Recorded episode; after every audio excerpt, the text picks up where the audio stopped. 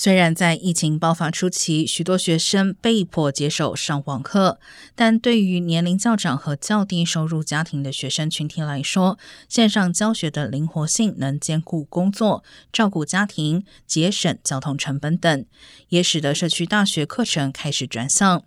根据州政府的报告，在二零一九年秋季，八成社区大学课程是面对面。二零二一年时，线上教学占比上升至百分之六十五，混合教学也有百分之十，但也造成了一些问题。加州公共政策研究所先前发布的一份报告显示，社区大学生线上课程成功率下降，加剧了成绩的差距。